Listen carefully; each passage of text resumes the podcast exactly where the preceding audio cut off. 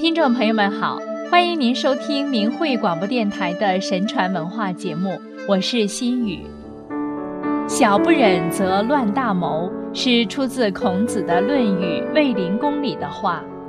巧言乱德，小不忍则乱大谋。意思是说，小事不忍耐，就会坏了大事。能够忍辱是一种韬晦、涵养、胸襟开阔和目光长远的象征。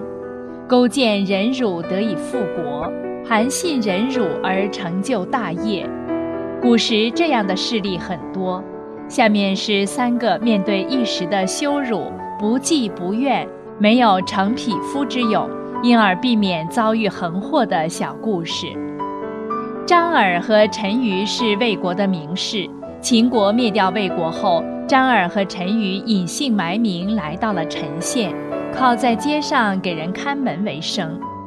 有一天，当地一小吏责打陈馀，陈馀想起身反抗，张耳暗暗踩了他一脚，向他暗示，使他接受了责打。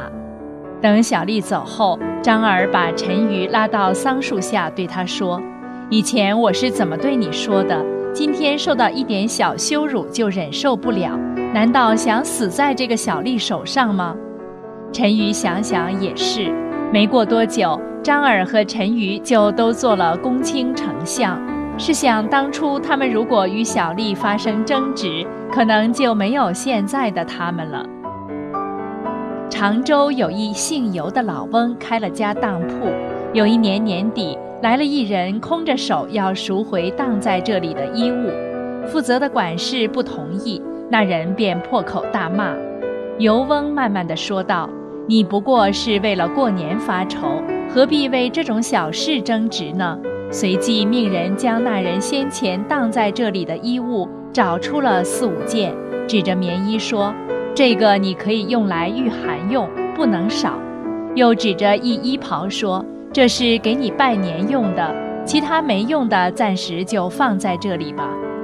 那人拿上东西，默默地回去了。当天夜里，那人居然死在别人家里，而且他的家人同那家人打了很多年官司，致使那家人家财耗费殆尽。原来这人因为在外面欠了很多钱，他事先服了毒，本来想去敲诈油翁。但因为尤翁的忍辱宽恕而没有得逞，于是便祸害了另一家人。有人将事情真相告诉了尤翁，尤翁说：“凡是这种无理取闹的，必然有所依仗。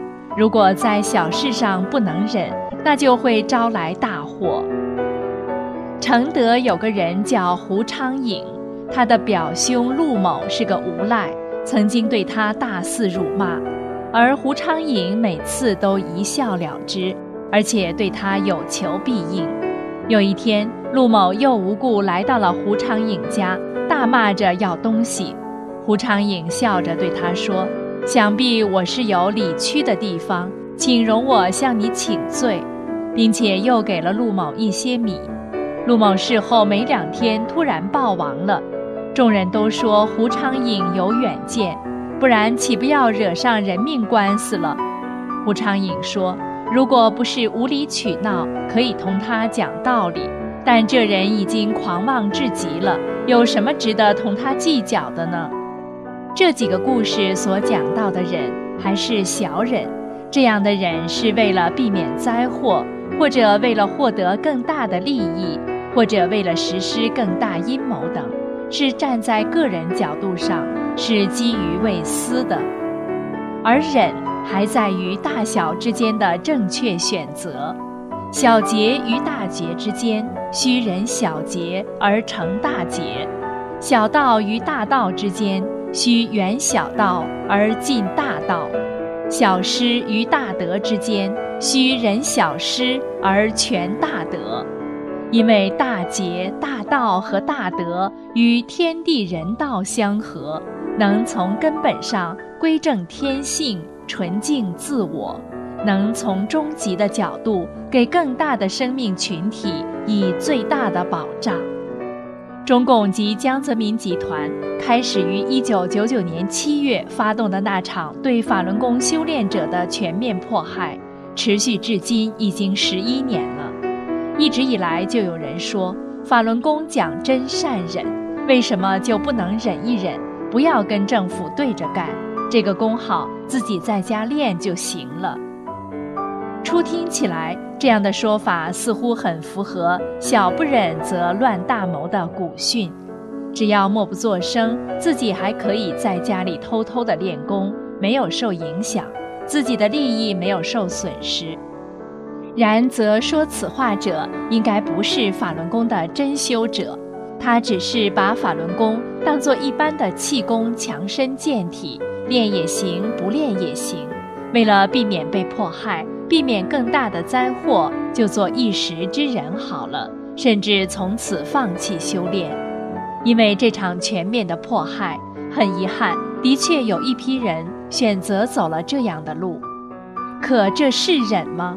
这只能说是为了维护个人利益的偷生和懦弱的表现。那么，法轮功修炼者十一年来所坚持的、所不容忍的，到底是什么？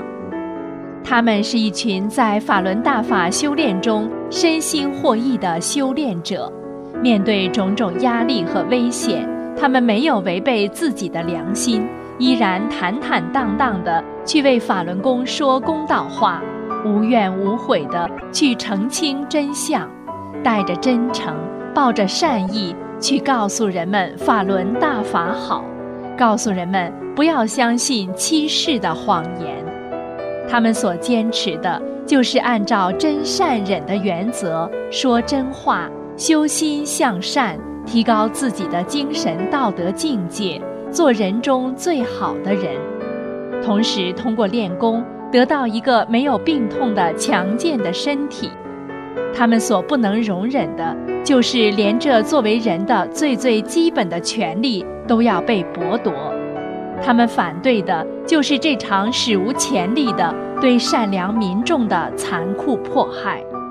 如果这一点都不能坚持，那真是是可忍孰不可忍，那就违背了做人的基本原则，就是一个大节、大道和大德的问题了。